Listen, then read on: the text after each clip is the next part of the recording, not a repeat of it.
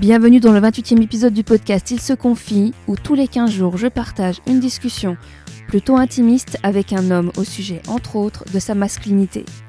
Avant de vous présenter Laurent, je tiens à remercier les deux nouveaux donateurs depuis Noël. Merci beaucoup à Maeva et Lazare, ça m'aide énormément à continuer.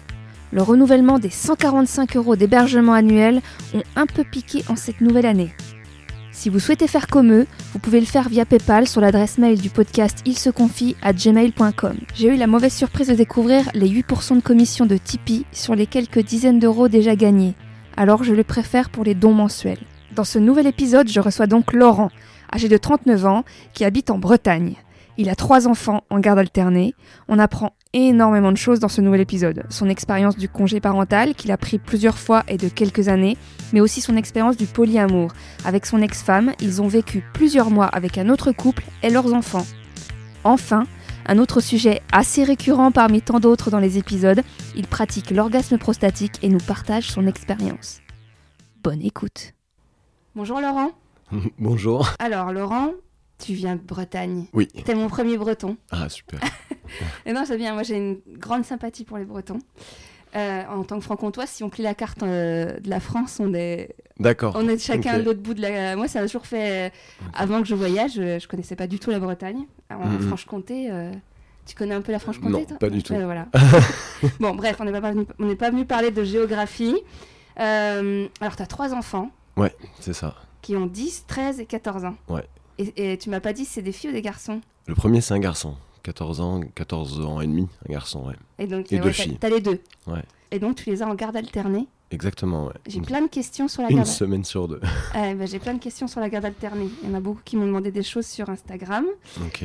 Euh, désolée pour ceux qui sont pas sur Instagram. Je sais qu'à chaque fois ils me disent ouais mais on fait comment pour poser des questions? Eh ben je peux pas faire autrement parce que sinon ça fait des posts exprès. Ou alors il faudrait que je fasse une newsletter.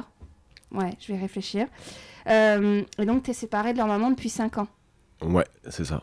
Et c'est toi, c'est elle, Euh, c'est moi. c'est toi? Ouais, c'est à peu près commun, mais c'est moi principalement. ouais. Et ça a été la, la rupture, la- enfin vu que c'est toi qui es à l'origine, tu l'as bien, ça n'a pas été trop dur les premiers temps? Si, si, ça a été dur euh, pour, pour, pour tous les deux, je pense. Enfin, je sais pas. C'était une, situa- c'était une situation particulière. Il y a eu infidélité? Euh, Il y a eu polyamour. Les deux? Vous étiez polyamoureux les deux? On a vécu en, en- on a vécu avec une autre famille en fait.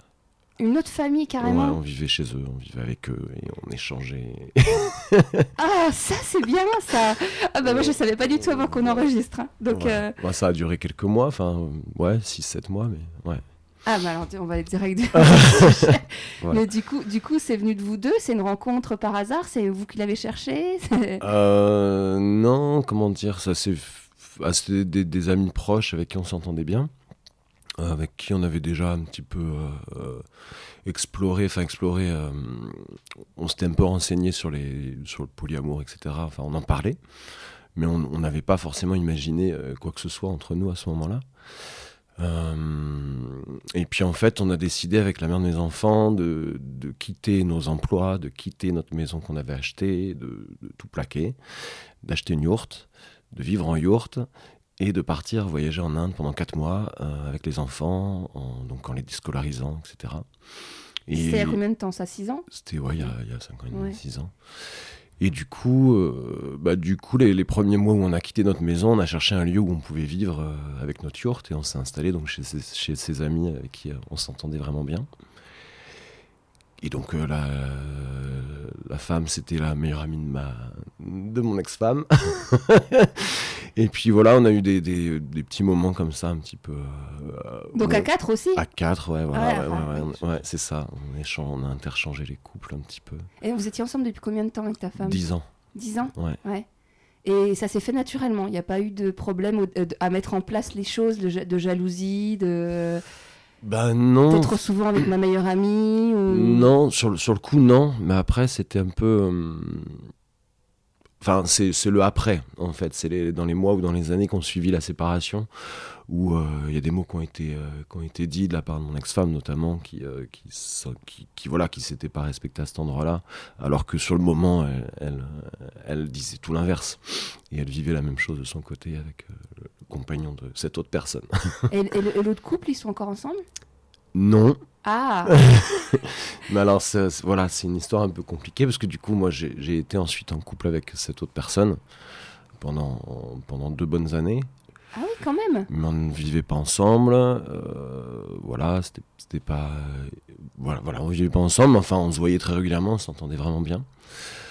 Euh, Ouais, je m'attendais vraiment à parler de ça aujourd'hui, mais euh, c'est encore d'actualité en fait cette histoire, donc euh, donc voilà, c'est un peu un peu rigolo. Ah, t'aurais pas voulu Ah, j'ai cru que ça t'affectait, genre t'étais un peu triste. Si si, non non, ça me je suis pas triste, mais je, je sais que c'est encore d'actualité parce que cette femme, je la vois encore. Ah, vous avez encore des relations, une vie sexuelle. Euh, bah oui, enfin, ouais. Disons qu'on a. Parle de ce ouais, que tu veux. Ouais, ouais, non, il n'y a pas de souci. On a eu, on a eu, euh, oui, donc on a eu deux ans où on était un peu ensemble, on était vraiment ensemble. En monogamie? Ouais, voilà. Et puis, euh, et puis elle est retournée avec le père de sa fille.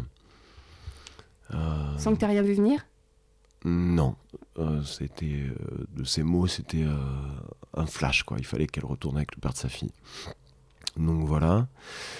Et puis, euh, et puis s'en est en suivi pour moi deux ans, euh, deux ans, bah, une, une, année un petit peu à chercher du monde, entre guillemets, enfin à chercher à, me consoler, à avoir trouvé une, une femme avec qui j'ai pu me consoler, et, entre guillemets, euh, avec qui j'ai nommé le fait que c'était juste une relation tampon. Ouais. Et puis ensuite, j'ai rencontré une autre personne avec qui on s'est mis en couple pendant un an. On s'est séparés l'année dernière. Et là, depuis l'année dernière, bah, je revois la, première personne.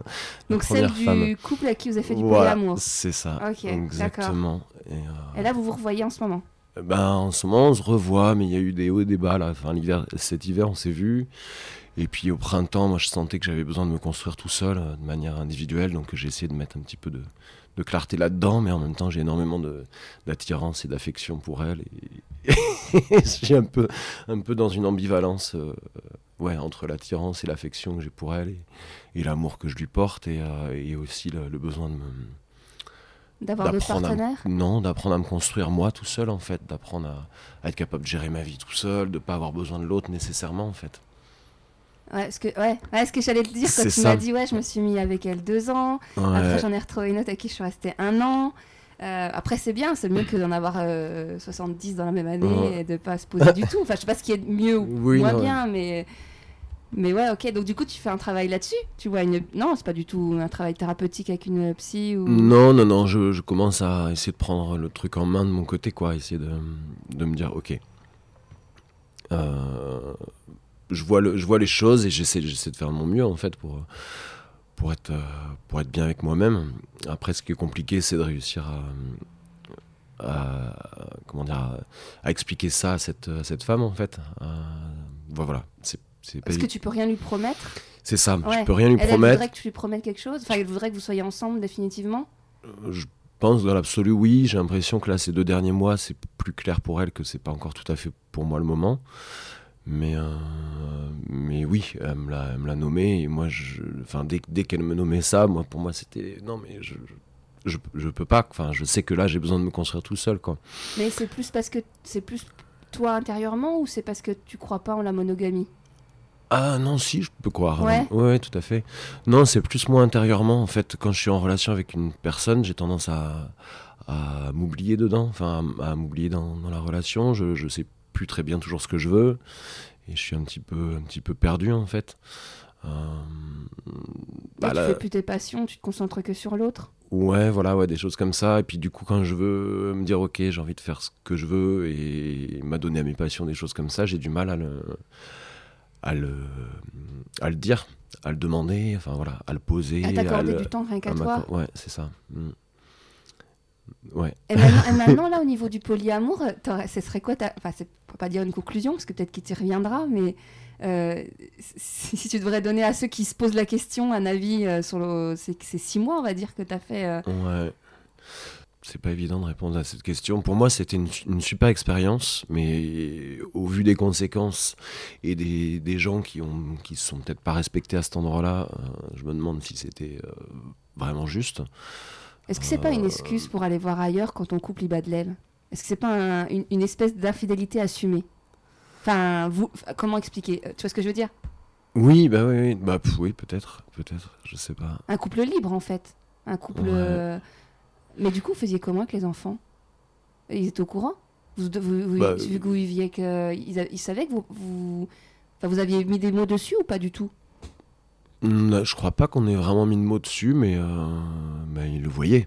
Ouais, vous vous embrassiez. euh, Ouais. Ok. Mais vous avez jamais pris le temps de vous poser, de dire bon bah voilà, euh, on appelle ça du polyamour. euh, Non. Parce que ça doit être pour un enfant, tu vois, de comprendre Ouais. ce qui se passe, ça doit être compliqué. Ouais. Non, jamais. Non, on se disait que si on était bien, ils étaient bien. Ok, ok. Voilà. Il y a jamais de questions. Non. Ah, c'est étrange. hein. non, Bah, comme quoi, ouais, je sais, en même temps, ils sont peut-être dit que c'était Ils naturel. étaient, ils, étaient petits, enfin, ils étaient petits, le plus âgé avait euh, 9 ans. Ouais. Ouais, c'est ça. Et voilà, c'était naturel. Ils voyaient qu'il y avait de l'amour entre nous tous. Et, euh, Ouais, ça Ouais. fait un peu années 70, euh, euh, tu sais, la, la Ouais. période où tout le monde vivait en communauté, euh, c'est ça. sans être dans les clichés. Hein. euh. Mm, mm. Ouais. Et donc, tu me disais, par rapport au, au fait d'avoir vécu en polyamour, en couple, euh, t'as réussi, ça t'a fait aussi un déclic de voir qu'il y avait des couples qui communiquaient différemment du tien, Euh, avec le couple euh, avec qui vous avez vécu euh, pendant quelques mois. ouais, non, moi, ce le déclic que ça m'a fait, c'est de me rendre, de, de- de vivre une expérience avec euh, l'autre partenaire, de, de me rendre compte que dans mon couple, ça fonctionnait pas. Ah oui, c'est plus par rapport à la Plus par personne rapport à la- qu'elle- ouais. qu'elle communiquait différemment. C'est-à-dire que ça m'a, en rencontrant une nouvelle personne, finalement, je me suis rendu compte que je, je, je- ça fonctionnait pas dans mon propre couple. Ouais, c'est souvent ça, c'est Ouais. qu'on a la tête dans le guidon, on pense que la vie, ça. surtout quand on la rencontre très jeune, hein. Ouais, alors qu'en fait on a l'impression que le couple c'est ça, c'est ça. alors que ça peut être tellement mieux. Ouais, ça peut être tellement mieux, la communication peut être euh, plus établie, plus équilibrée. euh, Ouais, voilà, ouais, c'est plus à ce niveau-là où je me suis rendu compte qu'effectivement, dans mon couple, j'avais pas une communication équilibrée, j'avais pas quelque chose de satisfaisant à ce niveau-là, quoi. Mm. Et puis moi-même, je sais que j'échange beaucoup, hein, je le dis souvent avec des personnes qui sont en couple depuis longtemps, sur le dans, les réseaux sociaux du podcast. Et, euh, c'est vrai que souvent, moi, comme je suis célibataire, ap- après bientôt 40 ans, j'ai eu des histoires et c'est vrai que pour rien au monde, j'aurais voulu me caser. Alors après, tu rencontres le bon, tu rencontres le bon, mais je suis tellement contente d'avoir vécu des histoires différentes pour vraiment pas comparer, mais savoir ce qui est bon pour moi. Ouais, C'est-à-dire que si j'avais c'était resté avec mon premier partenaire de mes 18 ans, avec qui je suis restée 4 ans, ça aurait été euh, pas terrible dans ma Mhm. vie. Eh oui, oui. Mais il est très bien avec une autre et, et il a vécu ça, ça- son chemin, mais moi aussi. Mais du coup, c'est vrai que c'est intéressant. Ah. de- tant qu'on a la tête dans son couple et qu'on n'a pas vécu autre chose, on. Ouais, on se rend pas compte de ce qui dysfonctionne aussi, peut-être. Ouais, Ouais, ouais l'effet un peu miroir. C'est ça. Mais là, maintenant, je suis plus clair là-dessus, quoi, sur ce qui peut dysfonctionner dans un couple. Et du coup, je- j'ai envie de faire attention à ce que ça, se- que ça n'arrive pas, quoi. Mais du coup, ça va un peu dans le sens de ceux qui disent, euh, je crois que c'était Simon, enfin qui disait qu'il voulait un certain nombre de partenaires obligatoirement avant de se caser avec la bonne, parce qu'il voulait pouvoir se dire bon bah j'ai testé, j'ai vu, j'ai comparé. Donc là, c'est les extrêmes. hein. On est dans l'extrême Mhm. de la personne qui dit il faut que j'en ai au moins 60 euh, avant de me dire euh, là c'est bon, j'ai de quoi comparer, je vais pouvoir me dire ce que je veux vraiment dans un couple. Mais d'en avoir au moins quelques-unes quoi. Ouais, voir comment, voir comment la communication s'établit notamment et comment les, quels sont les rapports de force, avoir le, la clarté d'esprit de, de voir ce qui se passe, euh, pouvoir euh, faire un pas de recul et regarder son couple entre guillemets de, de l'extérieur en se disant ah, en fait c'est comme ça qui fonctionne mon couple, est-ce que c'est est-ce que c'est satisfaisant quoi? Ouais, ouais. Et donc tu me disais aussi que tu as pris ton congé paternité? J'allais dire maternité, mais tu as pris un congé Ouais. parental. Parental, on dit. Euh, Congé parental total, Ouais, ouais, parce que pendant an. paternité, c'est les 15 jours, 10 jours que vous avez après l'accouchement. Ouais, ça? ouais. Là, j'ai eu un congé. Alors, pour, ma deux, pour mon deuxième enfant, j'ai pris un congé parental à mi-temps pendant deux ans. Euh, trois ans, oui. Et pour mon dernier enfant, j'ai pris un congé parental total d'un an. Ah ouais. Et t'as aucun regret? T'as as aimé faire ça? Ah oui, oui, complètement, ouais. ouais. Ah bah oui, oui, j'étais euh, à fond. ouais, ouais, non, c'était vraiment quelque chose qui m'allait, ouais. ouais. Complètement. Mm. M'occuper de l'enfant, nuit et jour. Et, et, et, du coup, ben, pour en revenir un peu sur la paternité, tu disais que tu avais. Oui, tu été confronté à plusieurs reprises par rapport à des, aussi des avortements, des IVG. J'ai euh, avec une partenaire, j'ai vécu euh, une IVG effectivement que que voilà que j'ai que j'ai demandé. Euh, ça n'a pas été facile pour elle, mais euh, mais ouais, j'ai vécu j'ai vécu ce moment-là. Tu l'as accompagnée pendant le jour Et de je l'ai accompagnée le jour de l'intervention, ce qui l'a mis très en colère parce qu'elle comprenait pas que je l'accompagne puisqu'elle avait déjà vécu des IVG et ses autres compagnons avec qui elle avait vécu des IVG ne voulaient- n'étaient pas là ou ne l'avaient pas accompagnée et du coup ça, ça, ça- voilà c'était Elle voulait pas, limite? Bah, disons qu'elle était très touchée et euh, elle- elle- intellectuellement, euh, elle trouvait ça chouette de ma part, mais euh, par rapport à son vécu et, à l'époque sa croyance euh, de l'homme qui demande une IVG et qui du coup euh, peut peut-être s'en foutre, ça collait pas. Mm. Donc du coup, c'était à la fois elle était contente que je sois là et à la fois elle m'en voulait que je sois là. Ouais. Donc, Mais voilà. du coup, ça a été, enfin, ça a été utile, utile rien que pour le soutien psychologique, mais euh, tu fais quoi? Tu l'attends dans la salle d'attente et tu la récupères quand elle s'est terminée? Euh, bah là, en l'occurrence, euh, en l'occurrence, c'était juste le rendez-vous et puis c'était un, un médicament. Ok. Donc après, en fait, elle a perdu le- l'embryon à la maison. Ouais. Euh, et moi, je me suis occupé d'enterrer l'embryon, de faire un petit rituel, etc. Quoi. Ouais, parce que pour ceux qui pourraient dire euh, oui, mais qu'est-ce que tu veux que je foute là-bas euh, Je servirai à rien. Toi, c'est plus Hmm. par rapport à ça. Mais bah non, non, moi, je l'ai accompagné au rendez-vous. euh, je, je voulais voir la, la- la gynéco qui allait euh, lui poser des questions, etc. Enfin voilà, je voulais, je voulais être présent et la soutenir dans, dans ce moment-là, quoi. Parce que, parce que de prendre la décision, à un moment donné, le médecin demande à la femme, euh, de- voilà, d'acter sa décision et de savoir si c'est vraiment ce qu'elle veut, etc. Donc euh, je voulais, Bah, t'as assumé le truc jusqu'au bout. je voulais lui dire que j'étais là et voilà. Mm. Ça a été problématique par la suite dans votre histoire? Ça n'a pas Il, été. sem- un- il semblerait si ouais, que pour elle, euh, ça a contribué un petit peu à notre séparation. Euh, ouais, Ouais. voilà, ouais. Mais on s'est retrouvés après. Ouais, donc du coup, il y a eu, il y a eu deux trois IVG, non? Euh, Non, trois. Tu m'as dit euh, comment Trois bébés morts Non. Bah oui, trois bébés dans le ciel, on va dire. Trois bébés deux, dans le deux ciel. bébés dans le ciel. Concrètement, clairement, deux bébés dans le ciel. Donc une IVG et, euh, et euh, ma précédente partenaire, un, qu'on appelle ça une, un enfant mort-né Non, une un fausse couche. Une fausse couche, voilà, c'est ça. Et puis après, deux suspicions de fausse couche. Ouais. Mais du coup, Voilà. ça, t'y penses de temps en temps ou c'est quelque chose qui t'a affecté ou... J'y pense, oui, parce qu'en fait, notamment pour les pour l'IVG et pour la, la fausse couche actée, euh, dans les deux cas, j'ai- j'ai- on a fait des, des rituels de, pour laisser partir l'âme de cet faut, enfant, hein, en fait. faut, ouais, ouais, ouais. Donc du coup, je sais très bien où euh, les embryons sont, sont enterrés. euh, je, voilà.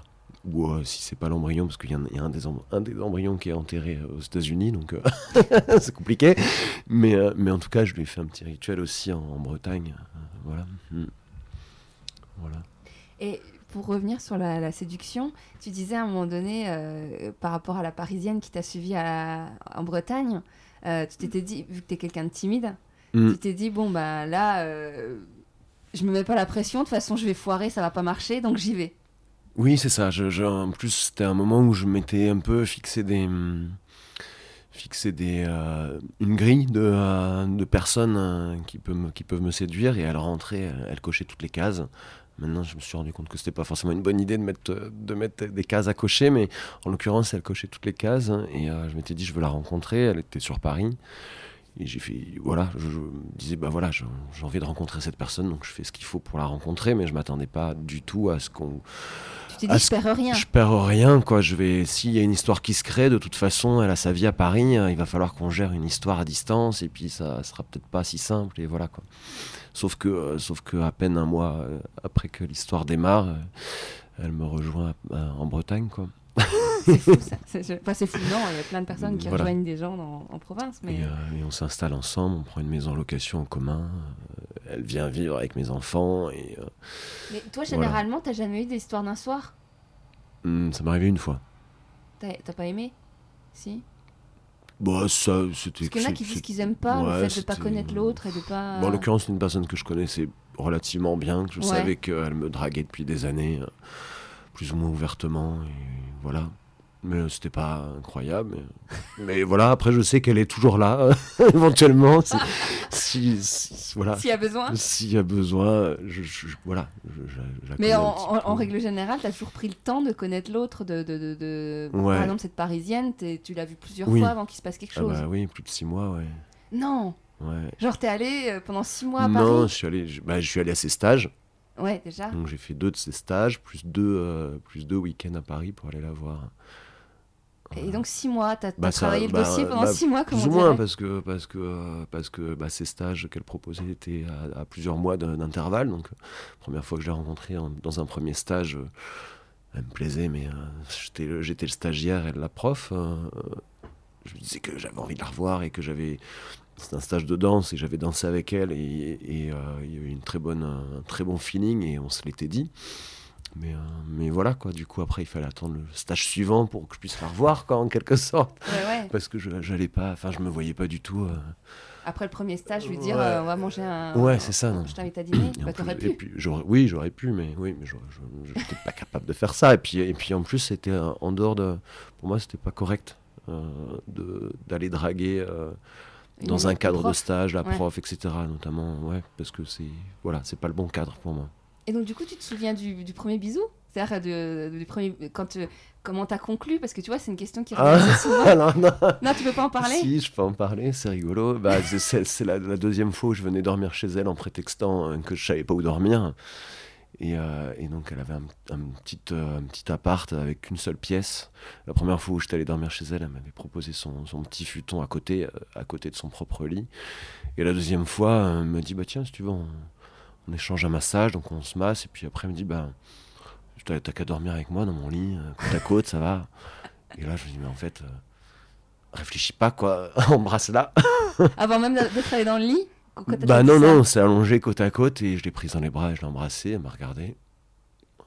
Et, et puis voilà quoi. Oh, genre comme elle la- m'a regardé. le côté un peu étonnant parce qu'elle elle a, l'habitude, enfin, elle a l'habitude de, de dormir avec des, des amis hommes dans le même lit sans, sans qu'il y ait quelconque. euh, Ça, c'est un débat. hein. Moi, C'est un que, débat, euh, mais voilà. vois, en l'occurrence, moi, j'ai, je me dit, bah non, moi cette fille, elle me plaît, elle me propose de dormir dans son lit, on vient de se masser, euh, Bah oui. je- En fait- j'y vais quoi. En fait, en fait, est-ce que pour le coup, pour avoir vécu des situations similaires, sans le massage, il m'est arrivé avec un super copain de dire bon bah viens, j'ai pas de canapé lit ou dors à côté de moi, tu vois. Mm. Mais c'est vrai que s'il y a eu le massage avant, déjà le massage, il y a quand même une connotation, à moins que le, mec- le mec soit kiné ou, euh, ou, ou est- ostéo et je lui dis que j'avais une côte, euh, enfin Ouais, bah un après, truc coincé, mais On était tous les deux dans, un, dans, dans, une, dans des pratiques avec un rapport au corps assez, euh, assez simple, donc du coup, bon, ça mais pouvait t'avais passer. senti une séduction de- d'elle ou pas non, du tout? non. Enfin, j'ai pas senti. Non, je, je, je, je me suis posé la question, mais elle, de son côté, elle le faisait pas. Enfin, elle me l'a exprimé après qu'elle, que voilà, elle, elle a pas, elle a été surprise en fait quand je l'ai prise dans les bras et que j'ai embrassé quoi. Ouais. Et puis elle s'est laissée prendre au jeu et puis voilà. Mais elle s'y attendait pas du tout quoi. Donc Ah, du coup, si elle s'y attendait pas, je suppose qu'elle n'était pas dans la séduction vis-à-vis de moi. Ouais, ouais, donc ça, donc ça, confirme bien euh, ce que disent pas mal de dont Julien, euh, d'ailleurs dans ses podcasts qu'il a lui de son côté, mais où, où les mecs disent qu'ils savent jamais quand ils, quand ils ont le go en fait. Ah ouais, ah bah non, là, clairement. Non, parce Je que clairement, va- j'avais pas le go puisque euh, elle s'y attendait pas. On va, on va vraiment établir. je pense qu'il va falloir établir une règle où les femmes, maintenant, il faut qu'elles disent, quand c'est le cas, euh, qu'elles Mhm. disent est-ce que je peux t'embrasser ou est-ce que j'ai envie de toi ou, ou je- parce que pour le coup, euh, c'est vrai que moi, je- en tant que femme, je, dans- selon mes principes, si je, je me, je me fais masser par un homme chez moi et qu'ensuite je lui propose mon lit, euh, qu'on est deux adultes à peu près du même âge, voire euh, à quelques années près, bah, ça coule de source que je tente le diable. Enfin, Mm, même si ça veut pas dire que je donne mon feu vert. hein. mm, Pour le coup, je dis Ouais, bien bien qu'il y a une histoire ouais. de consentement. hein. mm. Mais ouais, non, ça fait, ça fait réfléchir parce que j'ai déjà eu des situations inverses où, où l'homme, euh, le pote a tenté. Et je crois que je l'ai déjà dit, mais et, et moi en fait j'étais pas du tout intéressée. Je, Ouais. je- je juste proposé mon lit parce qu'il y avait pas d'autres options et, Un, un. et j'ai mis limite à polochon entre nous deux quoi. Mm, mm. Je- Ouais. Ouais, non, c'est intéressant. Voilà. c'est- C'est ok. Dans le mail, tu m'as dit je suis célibataire, je crois, ou quelque chose comme ça, tu m'as dit. Si je peux le dire. Parce que du coup, tu... c'est à cause de cette femme-là? Oui, c'est Ouais. ça, oui. Quand je t'ai envoyé le, le mail, en fait, ça faisait un mois que euh, j'avais plus de ses nouvelles. Euh, suite à un message euh, texto, en fait, euh, où je lui disais que j'avais besoin de deux semaines pour moi. Elle voulait venir me voir et je dis, ben non, là, j'ai besoin, besoin d'un peu de temps, d'être tout seul chez moi et de, faire des choses pour moi. Et, suite à ce message, elle, elle- m'a pas envoyé de message et moi, je savais pas comment me positionner, je savais pas si je pouvais. Voilà, j'étais un peu, c'était un peu bizarre. Et, voilà. Et du coup, là, on s'est revus il y il y a deux semaines.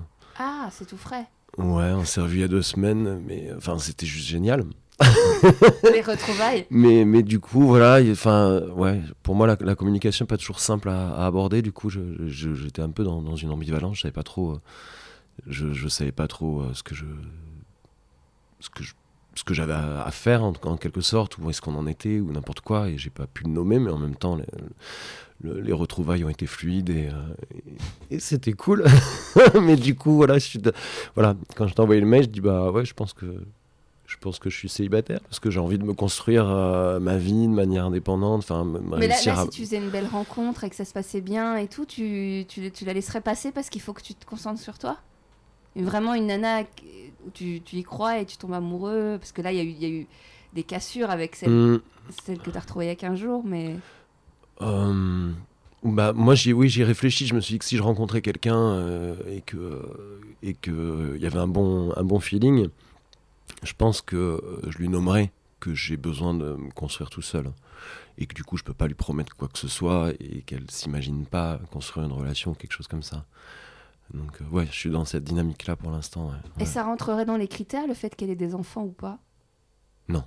Non, parce que je sais que j'entends pas mal de récemment, bah hier soir, j'ai écouté un podcast où la, femme avait des enfants et elle disait que de préférence, elle aimerait. Après, je pense qu'on choisit pas forcément de qui on tombe amoureux, mais qu'elle préférait quelqu'un qui avait des enfants parce qu'il comprendrait plus euh, bah, comment on gère des enfants et le temps que ça prend et les activités qu'il faut hmm. trouver, etc. Non, toi, c'est pas. Au contraire. Euh, non, j'ai pas d'avis sur la question. Ouais. T'en veux plus? Euh, Je sais pas. Ah ouais, t'es pas contre l'idée d'en avoir d'autres si jamais parce qu'il y en a, y ils savent d'entrée de jeu qu'ils en ont eu trois, et à trois, ça suffit. ouais, mais je sais que trois, c'est beaucoup. Là, ils arrivent dans l'adolescence, et euh, c'est du taf, c'est costaud, c'est euh, ouais, c'est pas évident à gérer.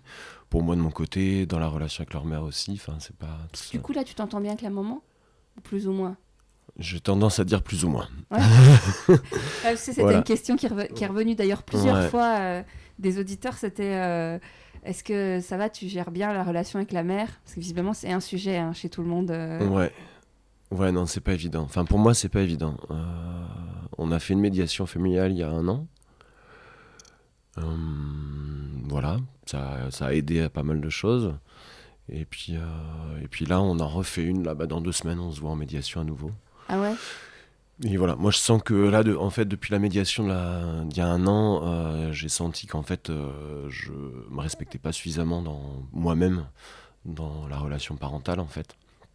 Et que j'avais tendance à être un peu en mode, euh, en mode bisounours, on fait tous de notre mieux, chacun de notre côté. Et, et je m'imaginais que, que savait que je faisais un max d'efforts pour que ça se passe bien. Et, que, et je m'imaginais qu'elle pensait la même chose de moi, etc. Et j'ai eu l'impression suite à la médiation en fait que je m'étais un peu fermé les yeux et que c'était pas forcément le cas. Donc du coup depuis un an j'ai l'impression que moi je me protège un peu plus, je suis euh, moins à répondre tout de suite aux demandes ou des choses comme ça. Euh, ouais, Elle, elle a refait sa vie? Euh, là, actuellement, elle a quelqu'un, ouais, ouais. Mais ils vivent pas ensemble, mais elle a quelqu'un, ouais. Mm. Et ça, te parle? Parce que je pense que comme tu écoutes le podcast, tu as entendu l'éducation non genrée, le fait d'être un peu sensible à tout ce qui est féminisme, le fait d'éduquer les garçons comme des garçons. Euh, non, tu sais pas un sujet pour toi? Euh, Si, c'en est un, c'en est un, mais c'est pas, c'en était un surtout quand il était tout petit en fait. Maintenant, maintenant, bah, il commence à être ado ou pré-ado. Et là, tu dois te rendre compte de la euh, différence parce qu'apparemment, à l'adolescence, c'est là où vraiment euh, bah, les gars ils traînent entre gars, les filles traînent entre filles, puis les, les, centres d'intérêt, euh, je sais pas, il est fan de foot ou. Non, pas, du, tout. Non, mon fils, est... mon fils il est.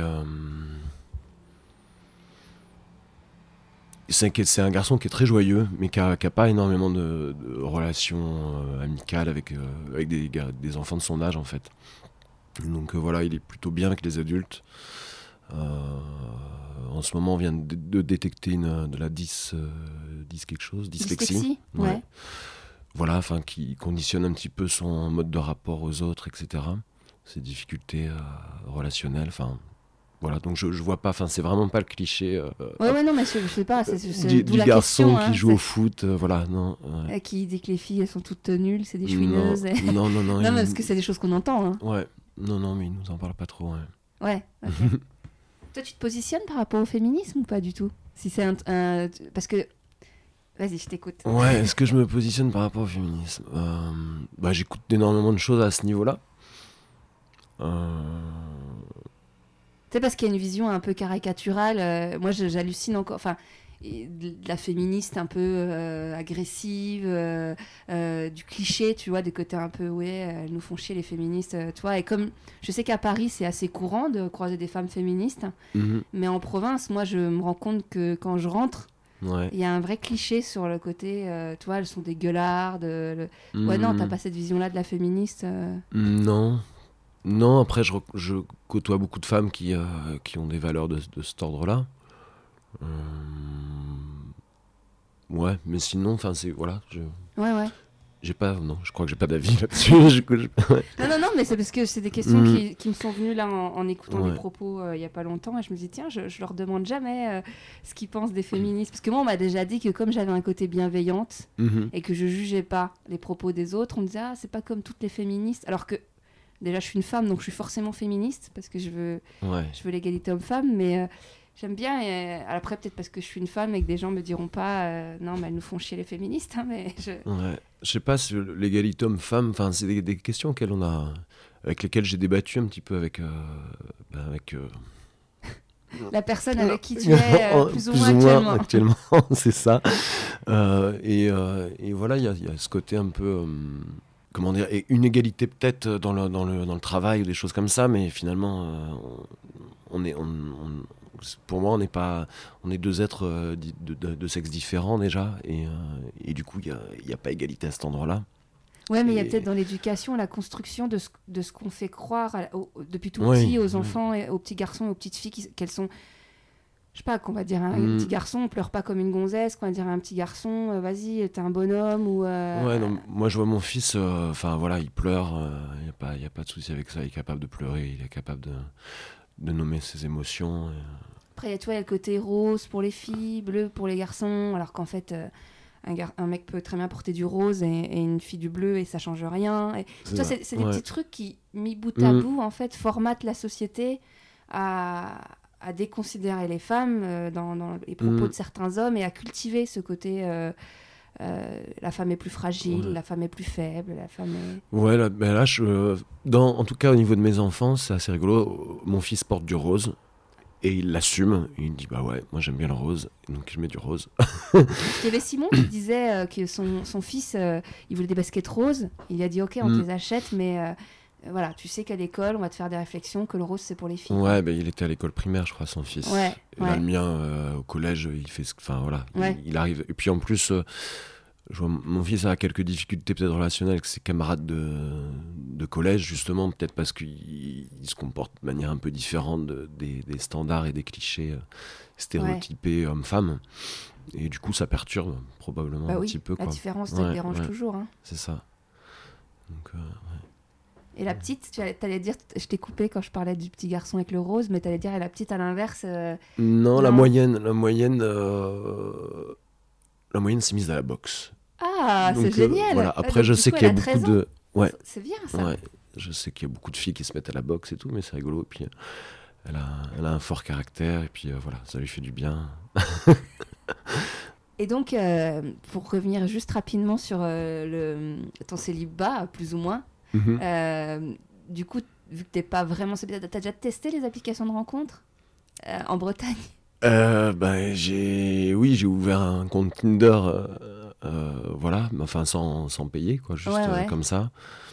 Ça marche pas. Moi. Je, ça je- je- marche pas. Et en général, au bout de 5 minutes, qu'on est tout swipé à droite ou à gauche, il n'y a, y a, plus- il y a plus de. Il n'y a rien, il n'y a plus rien.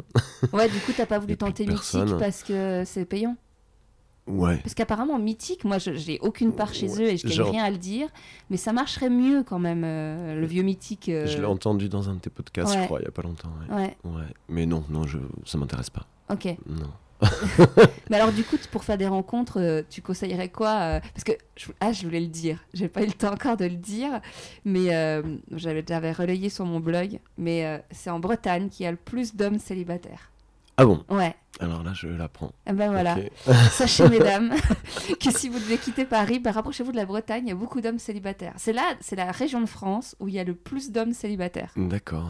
Bon, à Paris, c'est là où il y a le plus de femmes célibataires. Mais, Ouais. voilà. Donc du coup, comment tu fais toi pour rencontrer des... des- Parce que je pense qu'il y a plein de Bretons célibataires. Ouais, bah la, la femme avec qui j'étais pendant, pendant un an, là, il y a, y a deux ans de ça, euh, je l'ai rencontrée en fait au cours de stages. Donc je fais des stages euh, de, autour de la danse, euh, enfin des pratiques corporelles qui m'intéressent. Et, euh, et donc voilà, je l'ai rencontrée dans un stage. En l'occurrence, c'était la- la- l'animatrice du stage. Ah Et j'ai mis six mois à, la rencontrer en tant que personne En dehors du stage en dehors du stage. Je suis allé à Paris, j'ai prétexté, prétexté que j'avais nulle part où dormir pour passer mon week-end à Paris, pour aller la voir. et, euh, et, euh, et finalement, on est sortis ensemble, quoi. Et elle m'a rejoint en Bretagne. Genre, euh, ah oui, pour s'installer avec toi. Voilà. Alors qu'elle vivait à Paris. Alors qu'elle vivait à Paris. Comme quoi tout est possible. non mais, tu vois... Et maintenant, elle vit en Bretagne, dans la ville où, où j'habite, quoi. Ouais, ouais.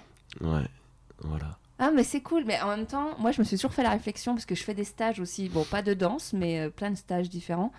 Et c'est vrai qu'il y a, sou- ah, en tout cas à Paris, il y a souvent des femmes quoi, que des. Et je me dis, mais les hommes célibataires faites des stages, C'est ça. mais vraiment, mais au-delà de la danse, il y a de la méditation, Mm, mm. il y a euh, des trucs de développement personnel, des trucs de sport, des. C'est ça. Et j'ai l'impression, moi je, me- je fais souvent la réflexion aux copines qu'on a que des, Mm. il y a des femmes partout en fait à Paris. Ouais, mais dans les stages, c'est vrai que du coup, on rencontre, ben, on rencontre des femmes. En l'occurrence, moi, en tant qu'homme, je rencontre des, des femmes et des hommes. Des, et des, je rencontre des amis, du coup, aussi, des personnes que, que je peux recroiser, chez qui je peux aller euh, être hébergé ou quelque chose comme ça. Et potentiellement aussi, bah, au cours d'un stage, euh, il y a aussi une énergie qui, qui se crée de groupe. Euh, un stage qui dure deux jours où on est tous en, en huis clos euh, pendant, pendant deux jours. Bah, évidemment, on, on échange beaucoup, Ouais, on partage les repas. on- bah, voilà. Et du coup, c'est une manière aussi de, de pouvoir rencontrer du monde. Moi, je suis d'un naturel un petit peu, un petit peu timide. Euh, donc c'est pour moi c'est le meilleur endroit en fait parce que parce que du coup euh, ça fait une passion commune surtout. voilà ça fait une passion commune ça fait euh, un, un point d'échange quoi Mm. Mais tu- du coup, tu parlais d'amis, euh, tu m'as dit dans le mail, une amitié homme-femme, point d'interrogation. T'y crois pas? Ouais, ah oui, je t'ai dit ça dans le mail. Euh, ouais, bah oui, en fait, je me pose la question parce que, parce que les, les, les femmes que j'ai le plus envie de. euh, avec qui j'ai le plus envie de partager des moments privilégiés, je peux pas nier que j'ai pas un peu d'attirance aussi pour elles, en fait. Ah, tu veux dire que les femmes avec qui tu passes du temps, qui sont à la base euh, considérées comme des amis, enfin Mhm. elles, elles te considèrent peut-être comme des amis, comme un ami, Mhm. mais en fait c'est que t'as forcément envie d'elles. Bah, je sais que. Tu serais pas contre l'idée Je sais que là, en ce moment, je, je- je vois une personne de temps en temps, on fait une pratique commune ensemble, on, on échange. euh, Une et- pratique pas sexuelle. Hein, je Non, non, non, oui, oui, oui, voilà, on fait de, de, de l'acro-yoga, tout simplement. Ah ouais Voilà, et, euh, et voilà, le feeling passe bien, c'est cool. Mais, euh, mais du coup, je, je m'interroge, je me dis, ben, c'est chouette, on a, on a cette activité que, qu'on pratique ensemble, on a des, des passions communes, on passe des bons moments ensemble, mais, Ouais, mais est-ce que c'est mais, pas. mais est-ce que- elle m'attire aussi. Mais est-ce que du toutes coup, est-ce que. t'attirent? C'est parce que tu vois, je veux dire, demain tu peux rencontrer une femme qui ne t'attire pas physiquement, mais par contre t'adores discuter avec elle. Ben, en l'occurrence, je crois que ça m'est jamais vraiment arrivé. Ouais. Ouais, non, je crois que ça m'est ja- Non, jamais mais tu vois, vraiment c'est là, ouais. c'est- c'est là Mm. le. Enfin, moi je sais que par exemple en tant que femme, euh, le- désolé les copains, mais euh, souvent c'est parce qu'ils me plaisent pas physiquement, mais que je les adore. Mais euh, Mm. et du coup on a on a des points communs, on a des bon, de moins en moins avec l'âge, je dois l'avouer. C'est vrai que c'est un- une réflexion que je me suis faite il y a pas longtemps. Euh, soit parce que les hommes se casent et que du coup la nana est un peu possessive et je vois moins mes amis hommes. Mais, mais c'est vrai que globalement, c'est souvent des gars que, comme on dit, friendzonés. C'est-à-dire que Mm. j'ai senti que peut-être eux, il y avait moyen, enfin eux, ils aimeraient bien par, à un moment donné de l'amitié. Mais, mais oui, c'est un vrai sujet. On l'a déjà abordé plusieurs fois dans les Mhm. épisodes. euh, Il y a ceux qui y croient beaucoup. ouais. Mais je comprends ta réflexion. Je... Mais c'est vrai qu'en vieillissant, de plus en plus, je me, je me le dis. Je me dis que euh, c'était pas forcément des vraies amitiés, puisque une fois qu'ils se sont casés, qu'ils ont trouvé une nana, bah, je, les, Ouais. je les ai beaucoup moins vus et ils ont porté beaucoup moins d'intérêt à ma personne. Mm. Donc c'était peut-être une amitié intéressée, effectivement. Ouais, je sais pas, mais moi, je- moi je me rends compte qu'effectivement, j'ai pas de, j'ai pas d'amis femmes que j'ai envie de voir euh, toutes les semaines pour, euh, pour, pour aller discuter et se balader. Enfin, Boire une bière, Voilà, ouais. boire une bière, ouais. Ouais. Ouais, ça m'arrive pas. Non, mais je pense que t'es pas un cas isolé. Hein. Il y en Et a donc- pas mal qui n'ont pas ouais. d'amis femmes. euh, Donc les femmes que je vois et avec qui je, je passe du temps euh, assez régulièrement, T'aimerais bien qu'il se passe un truc? Je c'est pas que j'aimerais bien qu'il se passe un truc, mais je peux pas nier que j'ai une attirance. Ok. Voilà. euh, ouais.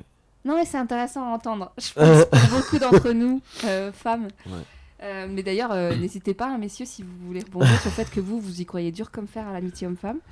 Euh, et oui, tu m'as parlé aussi des cercles d'hommes. Et ça, ça m'intéresse parce que je connais les Ah, cercles de femmes. Ok. Euh, J'avais contacté justement, euh, on va faire un épisode avec quelqu'un qui organise des cercles, des cercles de femmes, euh, d'hommes à Paris. Et du coup, alors vas-y, déjà explique ce que c'est qu'un cercle d'hommes.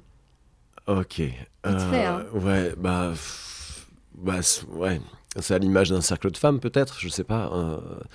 L'idée, c'est de se réunir, euh, enfin, en tout cas, tel que moi je l'ai amené avec euh, les personnes avec qui je l'ai fait. C'est l'idée, c'est de se réunir entre hommes, euh, avec un cadre sécurisé, dans le sens déterminer, un, déterminer un, un- un timing. Donc, en général, je, le- je base sur deux heures. Ah, tu organises du coup les cercles d'hommes? Bah, je, je- je l'organise, je dis que je le facilite. Ok. Voilà, D'accord. je considérais que facilitateur. Euh, après, je dis ça, mais j'en ai pas fait non plus des masses. Quoi. En tout, j'ai dû faire une dizaine de cercles, Bah, c'est bien déjà. dont, dont la moitié que j'ai facilité et puis l'autre moitié auquel j'ai participé, tout simplement. Euh, mais donc voilà, le but c'est déjà qu'il y, a un- il y a un cadre défini avec, euh, moi j'aime bien sur deux heures, un nombre euh, limité. 8, pour moi 8 c'est le maximum sur À deux chaque heures. fois, tu trouves 8 personnes? Euh, non, alors en fait là, au printemps dernier, on a fait un, j'ai avec un, un- une connaissance, un ami là qui, qui m'a dit, écoute, euh, il savait que, j'avais déjà fait des cercles d'hommes, il avait envie d'en organiser un, donc il, il m'a demandé de, de faire ça avec lui, et on a, on a fait un cercle d'hommes euh, fermé, et on a donc réuni six, enfin on était six, et on a décidé de se voir tous les mois à six et de pas l'ouvrir, de rester, euh, de rester que tous les six pour tenter d'avoir quelque chose qui se crée euh, et euh, tenter de, de pouvoir s'ouvrir un petit peu plus les uns, voilà, Ouais. chacun de notre côté. Euh, voilà, ça n'a pas tenu. Enfin, ça, on en a fait trois, et puis euh, l'été arrivant, l'automne euh, arrivant, on n'a pas réussi à tenir le fil. Donc, Ouais. donc voilà. Mais sur le principe des Mais il se cercles passe d'hommes, quoi du coup? bah, il se passe que. Alors là, nous, nous, on- nous on- tel qu'on l'a amené, l'idée c'est qu'on n'avait pas forcément de thème à aborder, mais par contre, c'était plutôt pouvoir euh, s'exprimer en tant qu'homme euh, sur ce qui nous affecte, sur ce qui nous, sur ce qui nous touche en ce moment, et pouvoir le déposer et avoir euh, du coup en retour une forme d'écoute, mais sans jugement. Et c'est là où intervient un petit peu mon, rôle de facilitateur, c'est que je, je- tente tant bien que mal de quand quand une des personnes rebondit sur les propos de quelqu'un euh, en lui formulant un conseil ou des choses comme ça, je, je- je demande je demande à couper en fait. Je, je fais en sorte que la, la personne qui s'exprime et qui dépose ce qu'elle a à déposer euh, puisse être entendue, mais qu'on n'aille pas lui prodiguer ensuite des conseils ou lui dire tu Mais elle peut pas être que, demandeuse, etc. non? Non? En tout cas, là, tel que tel qu'on le mettait en place, euh, c'était important qu'on puisse euh, mettre ça parce que il y avait la, enfin pour moi, il y a la sensation de oui, alors si elle est demandeuse, pourquoi pas, mais dans ce cas-là, ce sera peut-être plus dans un cadre Oui, en euh, off après en coup. off, Ouais, voilà, c'est ça. Elle le demandera quoi. Mais sur le moment, c'est plus pouvoir euh, laisser la parole libre. Et éventuellement même le silence, le besoin de ok, j'utilise un bâton de parole. Donc Ouais. du coup, euh, la personne qui a le bâton de parole, moi ça m'arrive régulièrement quand je prends le bâton de parole.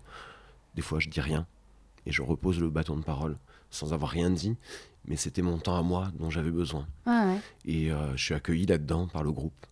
Euh, voilà. Et c'est gratuit Oui, oui, oui. Ouais. Ouais. Et, les gens, ils trouvent comment C'est du bouche à oreille? Oui, bah là, quand on a, quand on a fait le cercle fermé, oui, c'était euh, c'était du bouche à oreille. En l'occurrence, des, les, les, enfin, moi et l'autre personne à qui on a organisé, on a tous les deux sélectionné deux autres, euh, sélectionné entre guillemets, deux, on en a parlé à deux autres euh, hommes qui ont été, qui ont été motivés et qui sont venus, quoi.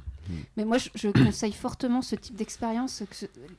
Globalement, les thérapies, de, enfin pas les thérapies, les, les, les réunions de groupe, euh, de se confronter à d'autres gens. euh, je trouve que là, pour le coup, c'est orienté homme, mais euh, de, de- même des fois, il y a des expériences mixtes. Moi, j'ai fait de la, plein de choses. J'aime bien découvrir des choses et de se confronter à, à- à l'attitude des autres, au regard des autres, de rencontrer d'autres gens en dehors de ton cercle personnel, de, de- trouver des gens d'origine différente, Hmm. et donc renseignez-vous si ça vous intéresse. Moi, vous pouvez me demander en, message. je peux mettre en relation. J'ai déjà des personnes, comme je disais, qui veulent parler de cercle d'hommes dans le podcast. Et mais c'est vrai que du coup, moi, c'est comme les cercles de femmes. On en a toujours parlé. J'en ai jamais fait. Hein. Mmh. Mais on m'a toujours, on a toujours parlé. Des copines qui en ont fait. Euh, et en fait, tu sais pas trop où aller parce que tu as des sites qui sont souvent des vieux sites pas trop bien faits euh, sur Google. Euh, tu sais pas si c'est une secte, tu vois. Si c'est ça. Mais, et donc, du coup, je, voilà, je, peux comprendre que les hommes encore plus mm. soient freinés et qu'ils se disent, mais c'est quoi ce truc de secte Ouais, alors moi j'ai eu la chance d'avoir donc la mère de mes enfants avec qui j'ai été pendant 10 ans à animer elle-même pendant de nombreuses années des cercles de femmes. Donc j'en ai entendu parler très très régulièrement pendant plusieurs années. Euh, la personne avec qui je suis plus ou moins en ce moment euh, a également animé énormément de cercles de femmes.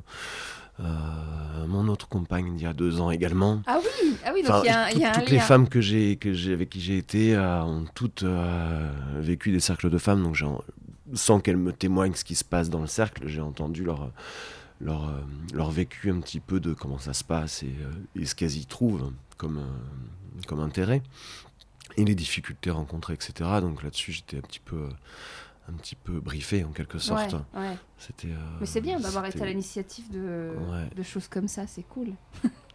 et, euh, et, par rapport euh, à, à, le fait que tu t'es séparé de ta femme, tes amis, y a eu, t'as, as senti un changement? Ça, c'est une question d'un auditeur sur le fait que tu sois devenu bon, tu l'es pas vraiment, mais tu as eu une phase de célibat quand même. Mhm. Et est-ce que tu as senti une. Je disais tout à l'heure, je suis un quelqu'un d'assez timide. Euh, j'ai du mal à rencontrer les gens, même euh, amis, hommes ou femmes, peu importe. Et en l'occurrence, euh, j'avais peu d'amis. Ça faisait 15 ans que j'habitais dans le coin, mais j'avais peu de connaissances personnelles. La plupart de mes amis, finalement, c'était les amis de, c'était les amis de, de ma femme, enfin de mon ex-femme. Ouais. Donc au moment de la séparation, il y a beaucoup de gens que je voyais avec mon ex-femme que je n'ai plus vus puisque finalement c'était pas des personnes que moi j'avais rencontrées euh, à, mon initiative, mais que j'avais rencontrées à travers elles.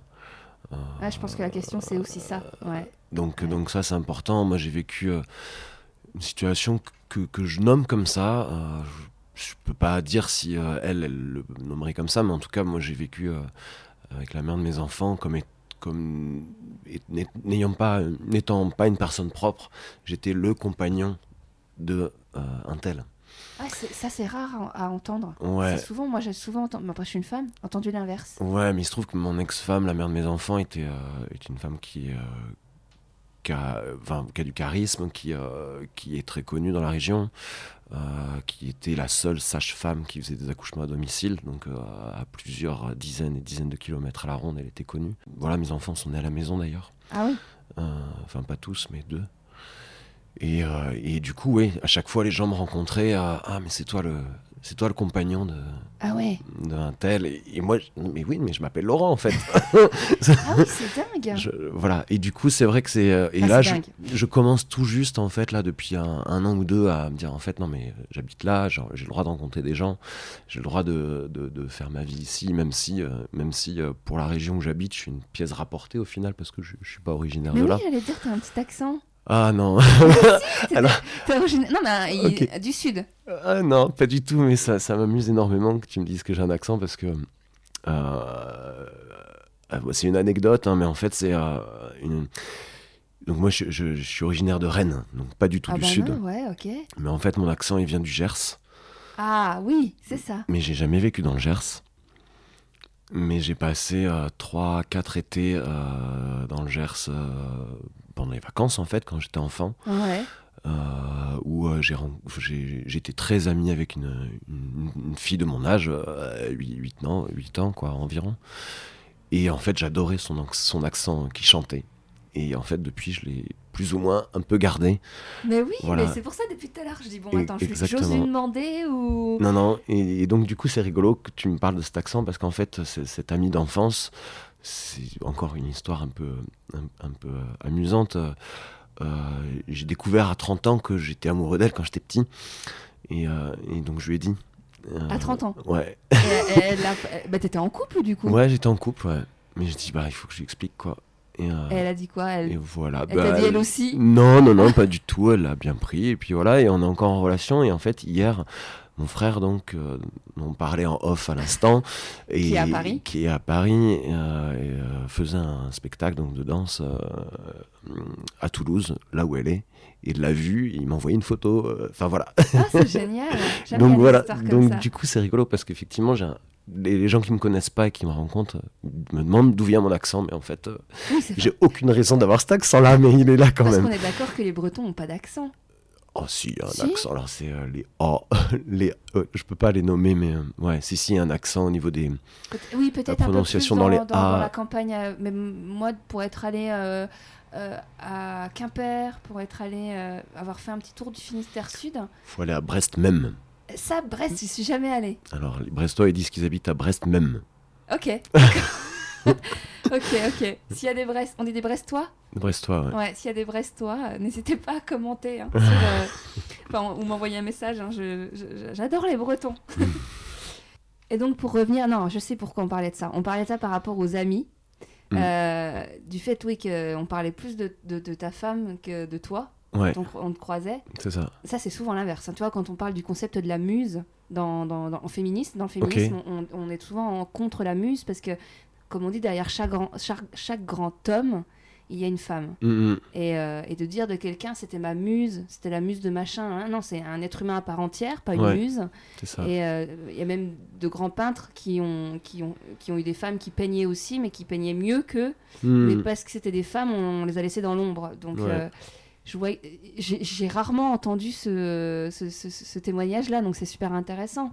Ouais. Et Bah, tu ouais. penses que ça a contribué à la fin de votre histoire, entre autres? Le fait que tu as eu besoin de te, te découvrir, de, de savoir, de t'affirmer Ouais, je pense, ouais. Enfin, ouais. Je me rendais pas du tout, pas du tout compte que j'étais, euh, que j'étais euh, effacé à ce point-là. Après, c'est ap- après la séparation que quelques personnes m'ont dit, mais en fait, euh, on, on le voyait nous, mais, euh, mais toi tu le voyais pas, quoi. Mais t'avais une mère voilà. qui était un peu comme elle? Non, Parce que des fois, on non, produit des non, schémas. non, Pas du tout? Non, Ou un père effacé comme. non, Non, non plus Ouais. non. Je, je, non, je vois pas forcément de, Ok. de lien à cet D'explication, endroit-là. Non, c'était comme ça. Enfin, voilà, c'était. euh, Tu t'es adapté à. Je me suis adapté. Je m'adapte très facilement en général. Ouais. Hum, peut-être trop facilement. Donc du coup, euh, ouais, je, je veux dire, euh, ouais. Et puis en plus, je suis rentré dans le, euh, comment dire, j'ai eu une phase quand mes enfants sont nés, qui étaient tout petits. euh, on était dans, dans quelque chose d'assez militant au niveau de la parentalité positive, au niveau de du portage en écharpe, euh, enfin voilà. Et, et je me suis vraiment investi dans, dans ce dans ce truc-là. Du coup, c'est comme si j'étais bah, pour le coup le second entre guillemets. Ouais, ouais. Elle, elle avait son métier de sage-femme. Elle a allaité longtemps? Ouais, Ouais. ouais. Non, parce que souvent, c'est là que les, les, les, les- les gens vont halluciner qu'on parle d'allaitement aujourd'hui dans le podcast. Je- parce que pour le voir avec mes amis proches, euh, c'est souvent un, un moment où le père a du mal à se positionner parce que vu que bah, l'enfant est souvent près de la mère pour l'allaitement. euh, Ouais, bah là en fait, euh, elle, a allaité, elle a allaité longtemps, mais moi je me levais, je récupérais l'enfant et je lui mettais au sein pendant qu'elle dormait. Bravo Non, mais parce que, parce que pour le coup, ça, c'est un sujet de. Parce que c'est la mode aux États-Unis. Il y a un film qui s'appelle Tully, je crois. euh, avec. euh, bref, je mettrai toutes les références comme d'hab sur le site. Mais où c'est la mode d'offrir, quand tu as de l'argent, à des gens qui ont- sont jeunes parents, une personne qui, la nuit, gère euh, l'enfant. C'est-à-dire, euh, quand il pleure, elle l'emmène au sein de la maman, elle fait le ménage la nuit, elle prépare le petit-déj pour quand les enfants se réveillent. Et il y a des. et ouais, ouais, ça, ça, ça arrive en France. Il y en a déjà en France chez les couples riches. Et en fait, c'est une nounou de nuit. En fait, c'est un, euh, une personne qui vient t'aider la nuit pour te, te- te décharger de tout ça, quoi. Et on voit dans le film qu'elle emmène le bébé. Et je trouve ça génial que du coup, ce soit toi qui le fasse. Ça, Ouais. ça paraît évident, en fait. Bah, C'était pas à chaque fois, mais euh, ça m'est déjà arrivé d'emmener le, le bébé, qu'il tète, et que je le ramène ensuite dans son lit euh, et qu'elle s'en soit pas rendue compte. Ah, ça, c'est génial. Après, on a aussi fait beaucoup de, de co- co-dodo, Ouais, donc ça aide aussi un petit peu ça y à a cet les pour endroit-là. et les contre Ouais. par rapport à la fa- la- l'intimité du couple. Mais voilà, on a fait aussi ça, enfin, ouais. Ouais, ça te, c'est pas problématique le fait d'avoir. Je sais que t'as pas le choix, mais les enfants qu'une semaine sur deux, tu, c'est pas frustrant en tant que papa de se dire pendant une semaine, j'ai pas mes- je vois pas mes enfants grandir? Euh, pour moi, c'est plutôt confortable. Ouais, Ça me permet vraiment d'avoir un temps avec eux, un temps pour moi. Euh, ouais, à ce niveau-là, c'est confortable. Après, c'est plus euh, dans la gestion justement euh, parentale avec, euh, avec leur maman. Du coup, c'est pas évident, quoi. D'échanger. Du coup, on est en permanence, enfin, toutes les, tous les dimanches en général, on se fait des transmissions par mail pour, Ah ouais. pour pouvoir se dire, euh, voilà, ce qui va, ce qui va pas, euh, s'il y a des rendez-vous. Enfin, voilà. Quand tu récupères les enfants, du coup, vous vous parlez pas de vive voix. Non. En ce moment, moi, je peux, je pourrais pas. enfin, hormis avec la médiatrice, mais. Ah oui, d'accord, ok, Ouais. c'est pour ça la médiatrice. Tu vois, moi, j'ai pas cette histoire de de- d'enfants, donc de, de séparation d'enfants, donc du coup, je me rends pas compte euh, ce que c'est qu'exactement une médiatrice. Mais donc, pour ceux qui connaissent pas, c'est quelqu'un qui vous aide à communiquer entre vous. euh, Bah, régler les points qu'on a envie de régler et que, euh, et qu'on met trop de temps à régler peut-être par mail par exemple ou voilà enfin ça peut être euh, ça peut être des questions organisationnelles des petits points de détail tout bêtes mais quand on échange d'enfants enfin quand les enfants changent de, de maison euh, c'est pouvoir poser ok une semaine sur deux c'est bien mais c'est à quel moment? C'est euh, le matin le soir après l'école avant l'école? Bah ouais. qui est responsable de l'enfant euh, si, euh, si je dépose mes enfants à l'école et que le soir c'est la maman qui les récupère qui est responsable de l'enfant pendant la journée? Est-ce que c'est moi qui les ai déposés ou est-ce que c'est la maman qui les récupère le soir? Eh Et c'est des points de détail extrêmement précis auxquels on pense des fois pas, mais qui par contre posent problème dans le quotidien. C'est-à-dire quand l'école appelle parce que l'enfant est malade, qui qui l'école appelle Ah ouais, ou qui, ouais. euh, ou qui quitte son, son travail pour aller récupérer l'enfant qui est pas bien Est-ce que c'est celui qui vient de déposer les enfants à l'école mais dont il n'a plus la garde pour la semaine à venir Ou est-ce que c'est le parent qui récupère les enfants? Ça doit être c'est tellement des trucs- compliqué à gérer pour ouais. l'école.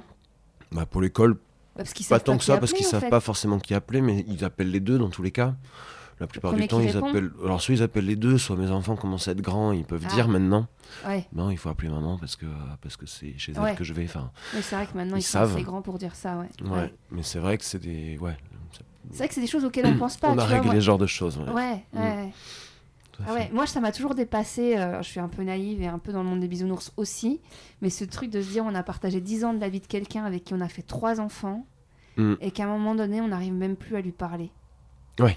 Tu vois, non mais Ouais. c'est vrai, je sais que t'es pas un cas isolé, hein, je l'entends autour de moi régulièrement, hein, et c'est un des vrais problèmes euh, des séparations, hein, mais pour moi ça me dépasse. Non, des fois c'est pas un, un peu compliqué à se dire ça, de se dire euh, j'ai quand même fait des enfants avec elle, on, en- on les a élevés quelques années ensemble, et là on se parle plus aujourd'hui. Moi, je pense que c'est en lien avec la manière dont on interagissait à l'époque déjà. Enfin, je, je, je devais m'effacer déjà. J'étais suiveur en général. S'il y avait une décision à prendre, euh, pour que je puisse prendre moi-même la décision à, à mon compte, il me fallait beaucoup plus de temps que elle pour qu'elle la prenne. Donc, euh, inévitablement, je me retrouvais à, à suivre Ouais. plutôt qu'à prendre une décision. Et même là, dans la séparation, c'est le même problème en fait. Euh, malgré tout, il y a des questions qui se posent pour l'éducation de nos enfants. Et, euh, et je vois que moi, j'ai besoin d'énormément de temps, alors que elle, elle sait déjà vers où elle veut aller. Mais tu sais que, alors, pas pour aller anti euh, contre le féminisme, parce qu'on discute et je trouve que c'est intéressant, Mhm. c'est euh, il y a pas mal de trucs que je vois passer là de. Je sais, alors j'oublie tout le temps, les, mais je vais les retrouver pour l'article du, du blog Akira avec l'épisode, enfin du site internet Il se confie. Mais euh, il y a pas mal de, femmes qui disent euh, faudrait un peu de temps en temps. Je crois que c'est Karine Viard, dans une dernière. Voilà, c'est elle, dans un une interview sur. euh, parce qu'elle vient de sortir le film Chanson douce. Et euh, elle disait qu'en fait, ok, il y a un vrai problème de charge mentale et que les femmes en font beaucoup plus dans la plupart des foyers, mais qu'il faudrait que les femmes apprennent à laisser une part de manœuvre aux hommes. C'est-à-dire que souvent, Mm. là, quand tu parles du fait qu'elle avait, t'avais pas le temps de te poser la question, euh, euh, est-ce qu'on fait comme ça ou comme ça pour les enfants Elle avait déjà choisi elle ce qu'elle allait faire. Moi, c'est quelque chose que j'ai déjà constaté chez certaines amies, euh, c'est qu'en fait, ben, elles, elles prennent tellement tout en main Hmm. qu'en fait, bah, l'homme n'arrive pas à se positionner sur sa, son rôle. À quel moment j'ai mon mot à dire, en fait. Ouais, ouais. Et alors, je Ouais. sais que c'est pas la majorité des hommes, hein, mais quand même, je pense que y a, si on veut que les choses avancent, peut-être que des deux côtés, il y a des remises en question à se faire sur les schémas qu'on a euh, de gestion de la, du couple et de la famille. Hmm. Ouais. Oui, non, c'est pas évident. C'est pas évident à, à gérer cette histoire. ouais. Est-ce Ouais. que toi, ça t'arrive d'être attiré par des femmes un peu plus âgées que toi? Ben en fait, j'ai eu, euh, j'ai eu une aventure avec, euh, avec une femme qui avait 8 ans de plus que moi, il y a, il y a de ça 3 ans. Ouais. Pendant Une aventure. Euh, une aventure. euh, on a été ensemble, enfin ensemble. C'était la- elle était dans un couple euh, soi-disant libre euh, avec euh, son compagnon. Et euh, bah, je l'ai rencontrée également au cours d'un stage, un stage que donnait son compagnon. Et je suis allé la voir euh, ailleurs et euh, elle m'a proposé de. Enfin voilà, on a eu, une histoire qui a duré six mois. euh, je la voyais, euh, je la voyais quelques jours par mois comme ça. Et elle avait, euh, ouais, elle avait 46 ans et moi j'en avais 38, quelque chose comme ça. 30, même, Non. Ouais, non, ouais, je suis 36. 36 et 44, ouais, c'est ça. Ok. Ouais, 36 et Mais 44. du coup, ouais, ça, ça- t'as pas un rapport à l'âge ou le fait où tu pourrais. Bon, je dis peut-être pas 80 ans, mais. euh, Je, je vais pas. euh, En ou à l'inverse, être attiré par des petites jeunes? Non. Des Mm, femmes de 25 ans, 20 ans? Non, mais je me suis pas vraiment posé la question, hormis en écoutant les podcasts, justement. Mais, Ouais. euh, mais sinon, oui, cette, femme qui était 8 ans plus âgée que moi, je, je- enfin voilà, c'était une chouette personne, elle était, elle était vraiment belle et, c'était, c'était cool. Enfin voilà, mais après, euh, je peux pas dire que j'étais, que je me sens attiré par des plus jeunes ou par des plus âgés. Hmm, c'est peu importe, c'est ce, ce qui vient quoi. Ouais, mais comme dirait, comme dirait euh, euh, je crois que c'est Edouard Baird dans, dans, dans Astérix, c'est d'abord une rencontre. Ouais. ouais, non, mais là, c'était le cas. Enfin, euh, enfin, c'était en l'occurrence, c'était ma relation tampon, cette Ouais. personne-là. Et euh, c'était clairement, on l'avait acté comme ça aussi. Et, euh, et voilà, enfin, c'était. Ouais, ouais, ouais, ouais, parce que du coup, c'est vrai que c'est un vrai sujet. Euh, moi, pour le. Et qui est de plus en plus. Ouais. Et en plus, j'ai rencontré quelqu'un qui fait une thèse là-dessus, sur l'attirance des hommes envers les- l'âge, selon l'âge des femmes. Cela dit, j'avais une pointe de, de fierté, je peux dire, Ah ouais? D'avoir eu passé du temps avec elle, en quelque sorte, parce que parce qu'elle elle était plus âgée, qu'elle avait euh, eu énormément d'expérience de stage de tantra notamment, Ah, que, euh, qui m'intéresse mais que j'ai jamais eu. Enfin voilà, des choses comme ça. t'as déjà fait du temps T'as jamais fait de tantra encore? Pas vraiment, Ok, mais des stages, non, des stages complets, non. ok. Après, je. Ça, c'est un Mm. truc qui me titille aussi, moi, je... que j'ai envie de tester une fois dans ma vie, parce que j'en ai entendu beaucoup de bien. Je pense qu'effectivement, c'est une. Ben, Ouais. encore, encore ce midi, là, en, en- en prenant mon café, euh, j'étais en train de regarder les, les stages, euh, les dates et les disponibilités euh, dans mon emploi du temps. ouais. Il faut que je le rajoute dans ma bucket list. Donc du coup, on enchaîne tout simplement euh, vers les questions un peu plus sexo, parce que ça, tu m'as dit dans le mail qu'il n'y avait pas de souci pour en parler. Ok. Euh, mais alors du coup, tu, alors, c- par rapport à tout ce que tu viens de dire, de me dire, il y a une- un truc que tu m'as dit dans le mail. Euh, sexualité, deux points. C'est comment quand un mec a du plaisir dans sa sexualité, car je ne sais plus moi.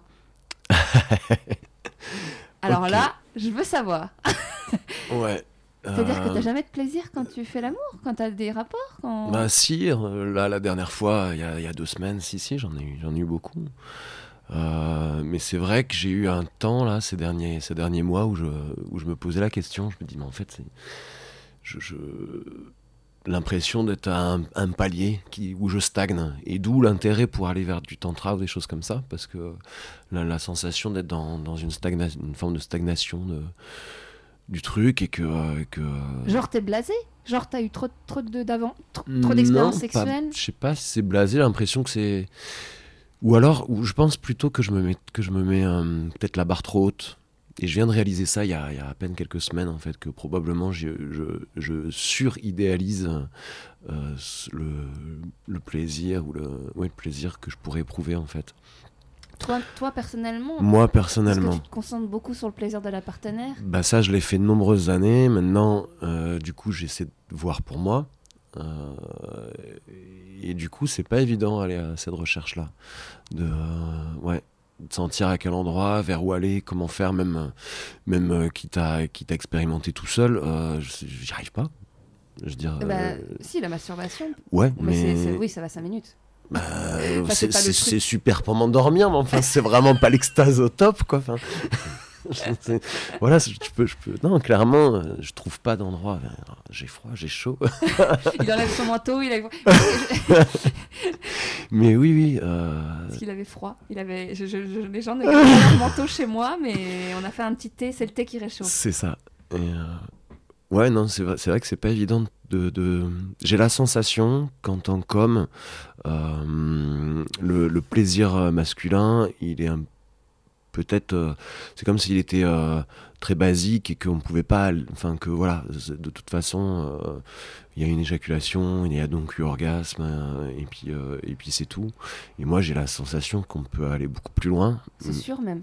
Et oui c'est sûr. Et je l'ai déjà expérimenté mais sauf que c'est difficile à savoir quel chemin prendre en fait pour y aller quoi. Mais tu, moi, je, alors moi, c'est une réflexion personnelle, mais tu crois pas que c'est une question aussi de symbiose avec le partenaire ou la partenaire? C'est-à-dire que moi, d'expérience, j'ai l'impression que c'est au-delà de la technique et du ouais, il faut faire un toucher rectal, ouais, machin, etc. Je pense que c'est au-delà de ça. Euh, et que je pense aussi, c'est pour ça qu'il y a plein de gens qui sont blasés. Euh, et je dis pas que c'est peut-être ton cas, mais en fait, c'est que on peut avoir 15 euh, 000 partenaires qui vont nous montrer des trucs un peu différents, voire au bout d'un moment on a fait le tour. Mais s'il n'y a pas cette vraie connexion mental, euh, mm. pas intellectuel, mais vraiment une alchimie, un truc fort, tu ouais, de cœur à cœur, quelque chose comme ça. Ouais, un truc où vraiment c'est deux âmes, deux corps qui se rencontrent et il se passe un truc. Et je, franchement, je suis pas en mode de comédie romantique là. je parle vraiment de sexualité. Et euh, je trouve qu'en fait, c'est. Je pense, d'en discuter pas mal avec des gens autour de moi, des copines, etc., c'est qu'en fait, on arrive à un moment donné où on consomme du sexe pour du sexe, parce que ça fait du bien, on va pas se le cacher. Mm. Mais si on prenait vraiment le temps de trouver quelqu'un, est-ce que c'est juste ça On est impatient, mais en fait, on n'a juste pas trouvé la personne, ou actuellement, ou la personne du moment, avec qui vraiment il se passe un truc, quoi. Tu vois Parce que Bah là, la, personne avec qui j'ai eu ma dernière relation, donc la personne que, que, je vois de temps en temps en ce moment, euh, et qui j'ai encore du mal à dire que je suis en couple, mais, euh, mais, tu voilà. déjà mais, ça. mais je sais, mais n'empêche qu'avec cette personne-là, ça, ça fonctionne au quart de tour, cette histoire-là. Ouais, mais peut-être que parce qu'il y a eu cette, espèce de rupture, ce côté, peut-être qu'intellectuellement, t'es pas complètement abandonné, t'es pas complètement. Bah, je, fais de la thérapie à deux balles, hein, de l'analyse à deux balles, mais. Non, euh, mais pour... non, je, suis en train de dire l'inverse en fait. Avec elle, quand on fait l'amour, c'est euh, c'est chouette, c'est vraiment chouette. Oui, mais est-ce que c'est vraiment le level que tu voudrais atteindre? Ben, Je pense que c'est avec elle que j'atteins le plus haut level, ouais. Ah, ok, ouais. d'accord. Et, et, elle est prête à ce qu'on explore plus loin aussi, quoi. Ok. Euh, ouais. mais, mais voilà, il y a ce truc quand même. Il y a aussi, je pense que c'est aussi en lien avec la, le partenaire. Si je le, si des relations très régulières avec cette personne, en fait. Euh, Là, tu te connais mieux je me connais mieux et en même temps c'est là où j'ai l'impression que, euh, que c'est difficile de franchir les, étapes aussi. Enfin, c'est un peu à double tranchant. Euh, là je sais quand on s'est vu il y a deux semaines alors que ça faisait un mois et demi qu'on s'était bah pas vu. Il manque aussi qui rentre en compte. Hein. Bah ouais mais oui du coup c'est questionnant. Comment... Bah ouais, mais c'est pour ça qu'on parle de créer le désir dans un couple et d'essayer de se mm. manquer, d'avoir des activités un peu chacun de son côté pour mieux se retrouver. Euh, je, ouais, ouais, ouais, non, mais, non, mais je pense. Des recettes magiques, tout le monde. Je pense qu'effectivement, tu as raison à cet endroit-là. Mais euh, Parce que tu vois, on est tous d'accord que quand, même pas que dans la sexualité, quand tu crées un manque, tu vois, quand ça fait longtemps, euh, je sais pas, moi. Euh, il n'y a, a, a, rien de comparable au sexe, mais en tout cas, voilà, il y, y, a ce truc où quand ça fait longtemps, bah, quand tu retombes, tu, re, tu regoutes, tu dis, ah, c'est quand même pas mal, quoi. Bah, je sais mmh, pas, hein, ouais, je, ouais, je sais des, pistes de réflexion. Hein. Je suis, si j'avais la clé, euh, j'aurais déjà euh, vendu une formation euh, ou écrit un livre. Hein, mais... mais oui, non, pour revenir à la question que, que je me suis posée là dans, le mail, effectivement, je, même quand j'en parle à, à, mon meilleur ami en ce moment, j'ai l'impression qu'on n'est pas du tout sur la même longueur d'onde, que lui il trouve du plaisir là où moi je bah D'ailleurs, ça me fait rebondir. J'en trouve, trouve pas, quoi. Quand on parle de, de, discussion avec les amis, ça me fait penser à, ce que disait euh, Julien dans, dans, Bon, je sais pas à quel moment je vais publier ton épisode à toi là, mais il y avait Julien, 25 euh, ans, etc., qui parlait de. que lui, par exemple, les fellations, ça lui faisait rien. Oui, alors moi, ça a été le cas longtemps. Ah, ouais. ça a été le cas longtemps, ouais. Euh, c'était même pas forcément, je recherchais pas ça effectivement. Et donc, euh, tu es d'accord que c'est la partenaire qui a tout changé? Non? Ben oui, je pense. à la fois la partenaire et à la fois aussi mon regard. Je pense que au, départ, quand je pouvais recevoir une fellation, je me sentais pas à l'aise euh, par rapport à la, la position. De la femme un peu euh, enfin voilà j'avais l'impression pour le coup que c'était anti-féministe. Après il y a plusieurs manières hein, euh, non mais voilà. assis, euh, ouais, non, mais voilà mais il y avait vraiment ce truc j'avais la, sensation que c'était un acte qui se faisait parce que c'était dans le bien pensé d'une relation homme-femme.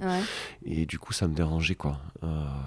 Ouais Ouais, alors que comme on le disait avec Julien, il y avait, à l'inverse, si on se positionne en tant que féministe, on peut se dire que c'est un moment donné où on a les plein pouvoir sur son partenaire, euh, de lui donner du plaisir et de. Comme l'homme quand il fait un cuni à une Mm, nana, quoi. Ouais.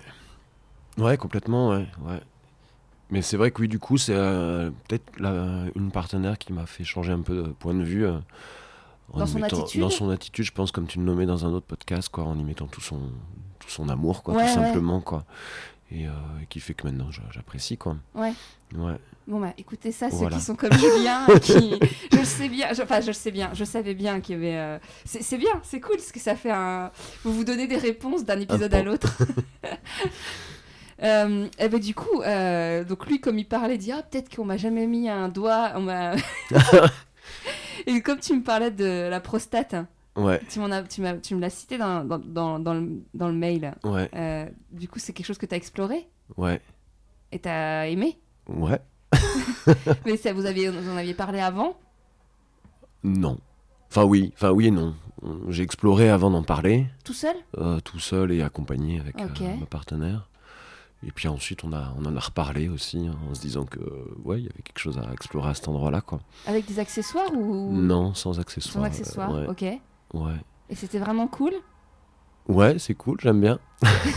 mais différent de, de- d'un orgasme juste avec euh, ton pénis ou Euh, ouais, c'est différent, ouais. Ouais. parce qu'il y a un Je- lâcher alors, prise, pour le coup, je sais pas si je suis allé jusqu'à l'orgasme purement prostatique, mais cela dit, euh, je suis arrivé à des, des paliers euh, où il fallait que ça s'arrête. Tellement c'était, enfin, tellement j'étais, comme un clitoris. Ouais, il y avait, y avait trop d'informations et puis c'était tellement nouveau d'avoir autant de, de, de plaisir ou en tout cas de, de, de sensations très particulières que ça devenait, c'était entre le, entre le plaisir et la douleur. Enfin, c'était Ouais, ouais. voilà, il y, avait un truc où euh, pendant un temps c'était acceptable, c'était très bon et, et j'avais envie que ça continue. Et puis à un moment donné, j'étais plus en mesure de savoir si c'était encore, euh, encore bon et ça être, allait être en- encore mieux ou si, euh, ou si finalement c'était désagréable. Et... Ouais, du coup, ça t'a pas fait euh, jouir, euh, éjaculer parce que Non. non. Ouais. Bah, a priori, de ce que j'en ai lu, le plaisir prostatique et l'orgasme prostatique, il n'y a pas nécessairement d'éjaculation. quoi. D'accord. Ouais, il peut y en avoir une, mais pas forcément. Ok. Euh, par contre, oui, ça m'arrive. Je vais avoir éjaculation si je suis stimulé aussi euh, Oui, devant. euh, sur le sexe. quoi. Devant, derrière. Devant, derrière. Ça dépend comme on est couché. Ouais. C'est ça. Mais, Mais ouais. du coup, pour ceux qui tentent, qui, qui s- parce qu'il y avait Fred, Marc, qui en parlaient un peu, qui essayaient avec leur, fa- leur compagne ou qui avaient essayé avec des compagnes, t'as- t'as eu- au début, as eu du- euh, ta partenaire, elle savait faire ou vous avez eu du mal à savoir euh, la- bien faire le cho- la chose? Sans rentrer en détail, on va pas faire un tuto, hein, mais Ouais. est-ce que c'est plus une question de se laisser, de se laisser aller, de s'abandonner au truc et Alors, euh, bah, y a- pour moi, y a, y a- en tout cas pour mon expérience personnelle, il y a, y deux étapes. Y a déjà ma partenaire, elle, elle s'est rendue compte assez rapidement que, que ça me plaisait euh, quand on faisait l'amour, que, qu'elle me stimule au niveau de, de l'anus. Euh, et puis en fait, après, au cours de discussion, et voilà, elle, elle est allée plus loin, elle a cherché. euh, la personne à qui je suis, elle connaît très bien aussi l'anatomie masculine et elle savait où chercher. et, euh, et voilà, donc euh, du coup, euh, ça s'est fait comme ça, quoi. ouais, Hmm. ok, Y a pas de, ouais. Ok, non, ben voilà, ça peut aider. euh, Mais Euh. déjà, oui, effectivement, enfin moi, j'ai, je pense que j'ai expérimenté assez tôt euh, la stimulation à titre individuel de, des parties anales, en fait, tout par simplement. curiosité. Par curiosité, et puis en me rendant compte que ça me plaisait, donc, euh, donc voilà. Mais du Ouais. coup, t'as as, eu une expérience homosexuelle ou pas du tout? Alors, euh, plus ou moins, oui. Ah. Enfin, j'ai eu une fois, à 20 ans, un copain qui me tournait autour et, avec qui, en sortie de boîte de nuit, euh, voilà, on a, eu une relation homosexuelle. Euh, donc voilà, ça m'est une fois. Euh, Non, mais du coup, Ouais. t'aurais pu. Enfin, c'est pas parce qu'on. euh, Ouais. Enfin, j'ai fait un raccourci de cerveau, mais euh, c'est pas parce qu'on aime l'orgasme prostatique, Mhm. si on doit le rappeler, qu'on est forcément homo, et quand bien même. Mais en tout cas, voilà, c'est juste pour savoir si, si du coup, t'aurais pu avoir un homme qui t'a guidé, qui. Non. Enfin, non, pour le coup, j'ai pas été guidé là-dedans. Enfin, mais, Ouais. mais et puis je- de plus en plus, j'a- j'associe, enfin, j'associe de moins en moins effectivement ce, ce plaisir-là à, à une homosexualité latente ou Ouais, quelque chose comme ça. ouais. Quoi. Je, je, je sais que ça, ça me plaît énormément quand c'est une femme qui me le fait Ouais. et qui me le donne et, euh, et pouvoir être en contact euh, avec une femme et avec son corps et euh, ça change tout. Ok. Voilà. Euh, Allez, c'est une petite question que j'ai rajoutée ces derniers épisodes là. Euh, puis après, on, on arrivera aux questions de fin. Euh, faire l'amour avec des règles. Quand la, personne a- quand la, ta partenaire a ses règles, est-ce que c'est quelque chose qui te bloque ou Ah non, c'est top. Ah, t'es le premier qui dit ça. Ah non, si vraiment c'est top. hein. Ouais. C'est top. Ouais, j'adore. Ouais. Parce que le côté euh, s'attache, euh, il faut faire Ah, ben non, attention, mais ça, on pas en met une serviette, on, on fait pas attention, on met une serviette et puis basta quoi. Et pourquoi tu dis que c'est top? Ben, je, je sais pas, il y a quelque chose qui, qui, qui change. euh, Enfin, au niveau des sensations, c'est différent. Au niveau de.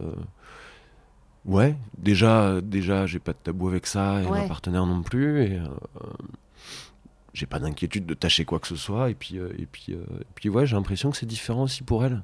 Oui, on est beaucoup plus Euh, sensible. Ouais, ouais, il y a quelque chose. ouais, ouais, ouais. il y a quelque chose d'exacerbé. Enfin, et je trouve ça vraiment, vraiment agréable, quoi. Ouais. Ok. Ben, c'est cool à entendre. Ouais, bah, je, je lisais ce midi un livre sur, sur quelqu'un qui témoigne du multi-orgasme chez l'homme. Et qui, en fait, c'est juste des, hum, des, des histoires. Il raconte ses rapports sexuels avec sa, sa partenaire. Et, et il exprime la même chose à propos de, des- des rapports sexuels pendant les règles, en fait. Ce- ce- ce- cet épisode va être riche en, en témoignages et en, en conseils. euh, voilà, mais c'est cool, c'est bien de l'entendre de, la bouche d'un homme en tout cas. Euh, bon, bah du coup, on arrive à la question des poils. Parce que j'ai été surprise que tu me dises, toujours dans le mail, que hum, t'en avais marre de te raser la barbe. Ouais. Moi je n'ai pas de barbe, ou pas encore en tout cas. Et parce que ça t'irrite, c'est ça? Alors ouais, c'est... euh, euh, J'aime bien quand je suis rasé de vraiment très près. Voilà, pour moi c'est hyper confortable. Quand ça, par contre, je peux pas le faire tous les jours parce que effectivement ça finit par euh, par me couper la peau, par m'irriter, etc. Donc je laisse pousser quelques jours, mais euh, dès que ça repousse, ça me gratte. Donc ça c'est à titre individuel. Ouais. Et après aussi, dans, dans, le, dans un rapport amoureux avec une femme, euh, j'ai une très grande sensibilité au niveau des joues. Et j'ai horreur de sentir mes poils qui accrochent sur la peau euh, de, de ma Mais t'as partenaire, en jamais fait. essayé le stade où ils sont un peu plus longs, la barbe douce? Ah non, c'est horrible ça aussi. Parce que du coup, quand ils sont plus longs, euh, bah, j'ai plus la sensibilité que Ah j'ai bah sur oui. la- les joues. Et du coup, je suis en permanence en train mais comment je peux faire? Donc, euh, quand je, alors, la- l'avantage d'a- d'avoir euh, cette partenaire que j'ai en ce moment, que je vois de temps en temps, c'est que du coup, quand je la vois, euh, je me rase. Mais le reste du temps, bah, tant que ça me gratte pas trop, je laisse pousser un petit peu. Euh, mais voilà, après, euh, ça- ça- je sais quand je suis en, en couple avec quelqu'un et que je vis avec elle, etc., je, c'est- vraiment un problème parce que en fait, tous les deux jours, je me dis non, mais en fait, j'ai envie de pouvoir euh, coller ma joue contre ton ventre et, et, euh, et pas sentir euh, que ça, que ça gratte ou que ça accroche. Ou Ouais. voilà. Ouais, et et du coup, je suis obligé de me raser tout le temps. ouais, et c'est- pour moi vraiment problématique. Mais du coup, du coup, t'as essa- enfin, on va pas rentrer dans un, un comparatif de rasoir et tout, mais t'as essayé plusieurs techniques, des rasoirs de marque parce que je sais que des ex euh, avaient choisi des rasoirs euh, très particuliers. Ils en avaient testé plein avec 400 lames ou j'en sais rien, mais qui disaient moi je peux prendre que celui-là parce que celui-là vraiment il me fait pas mal. Et Bah, c'est pas une question d'appareil. Ouais, j'ai pas essayé plusieurs rasoirs, non. Apparemment, hein, les, Ouais. les, les lames les plus chères, limite, qui ont 400. euh, moi, j'y Mhm. connais rien forcément, mais en tout cas, dans, parce que ça m'arrivait de faire les courses pour euh, mon compagnon, et en fait, ben, il me disait Tu me prends celle-là, hein. pas, pas, pas autre chose, pas, c'est celle-là qui, qui Ouais. marche, quoi. Donc, peut-être voir du côté des, des très bonnes lames de rasoir. Ouais, mais c'est un budget. hein. Ah, bah oui, bah, on peut pas tout avoir. Et tu crois que. Là, Ah pour oui. le coup, je, je vais faire la, Bah la, oui. la- la fille, mais la femme, mais. Euh, tu crois que c'est pas un budget de s'épiler? Ah bah si, si, ça, non mais c'est clair. Ouais. Mais du coup, par rapport aux femmes, toi, tu, tu préfères quand elles sont épilées? Euh, non, pas, pas nécessairement, non. Parce que si on en eu aux quasiment- sensations... Ouais, bah... pff, euh, non. Non, vraiment, enfin, j'ai eu, j'ai eu les, les deux cas. Euh, j'ai eu une femme qui était épilée euh, au laser. Et donc, du coup, là... Intégralement c'est- ouais, ouais. Ouais. Et c'était... c'était ouais c'était particulier c'était agréable aussi notamment pour les, les rapports buccaux euh, c'était plutôt confortable et là et là je ressentais vraiment l'importance de me raser de près aussi moi de mon côté Ah bah oui. ouais, ouais, ouais, ouais, ouais. Euh, c'était flagrant. Après, j'ai pas, je, je- ma partenaire actuelle est, pas épilée, ça me pose pas de problème et c'est plutôt. Plutôt chouette comme ça aussi, quoi. Euh, de passer de l'intégrale à quelqu'un de pas épilé. C'est vraiment le. Ouais, l'opposé. Mais moi, ça me, ça me pose pas, pas de une problème. question, en non, fait. non, ouais, c'est pas une question. Les Ce qui me pose vraiment problème, c'est de pas pouvoir glisser mon, mon visage contre, contre la peau de partenaire sans que parce ça. qu'il y a- il y a des hommes qui, bon, ils sont plus rares, mais qui complexent de pas avoir de barbe. Qui aimeraient Ouais. avoir une barbe. Et euh, y a je l'ai déjà dit, mais il y a des, à New York, il y a des implants de barbe. Il y a des mecs qui se font implanter des poils pour avoir de la barbe. Ouais. Et toi, tu. Euh, Bah ouais, bah, j'ai- je t'avouerai que j'ai même regardé euh, où est-ce qu'on pouvait se faire épiler la, la- le visage. Ah ouais? Ouais, ouais. Faire la barbe au laser, quoi? Non, pas au laser, mais au moins essayer une fois de- de- d'avoir euh, de, que ça repousse pas pendant trois semaines, quoi. J'en sais rien. Enfin, Ouais, ouais, ouais, je vois ce que tu veux dire, mais. euh, j'ai testé également le, le comment on appelle ça, le, la bande. Ah, la cire Ouais, Les bandes de cire J'ai essayé dans le cou pour voir comment ça faisait. Va avoir mal Bon non, je Non je m'attendais à ce que ça attire un peu, quoi. Donc j'ai pas eu plus mal que ce, que ce à quoi je m'attendais, en tout cas. Mais je crois que vos poils sont pas. Parce que j'allais te conseiller l'épilateur, mais vos poils, ils sont pas adaptés, ils sont trop drus pour. euh, L'épilateur laser, là, le non, truc. l'épilateur euh, électrique, que les femmes utilisent. Ah euh, ils se font les jambes et. euh, Ouais. Mais ça, tu vas morfler. hein. Euh, poil par poil de la barbe. je sais pas. Mais en tout cas, si les hommes ont des conseils, je sais pas, peut-être qu'il peut qu'il y a, un, il y a un, après, un avant, comme pour le, pour le shampoing, il y a une crème à mettre avant qui fait que tu, tu apaises ta. Ou je, ouais, je sais pas. Je, je- j'ai- pour le coup, pas. je peux pas te conseiller. euh. Ben non. Mais vraiment, moi, le, le truc, c'est ça. C'est pouvoir avoir la- le visage. Enfin, j'ai- j'apprécie énormément quand je suis rasé de près que je peux euh, utiliser mes joues comme, euh, comme, comme mes mains pour, euh, pour pouvoir caresser le, le corps de mon partenaire, quoi. Mm. C'est super intéressant. Tellement de choses intéressantes dans cet épisode. Euh, et donc, on arrive à, à moins que tu aies quelque chose à ajouter. Là-dessus, non. Non, Sur- mais surtout, globalement, Ouais, il y a un sujet que tu veux qu'on aborde en particulier qu'on n'a pas abordé. Non, je vois pas. On a bien fait, on a bien balayé tout. Bah, la question des larmes. La question des larmes. Est-ce que tu pleures souvent? Est-ce que c'est quand la dernière fois que tu as pleuré? Euh, ouais, je, ouais, je pleure, euh, je pleure facilement devant un film, euh, devant un film émouvant.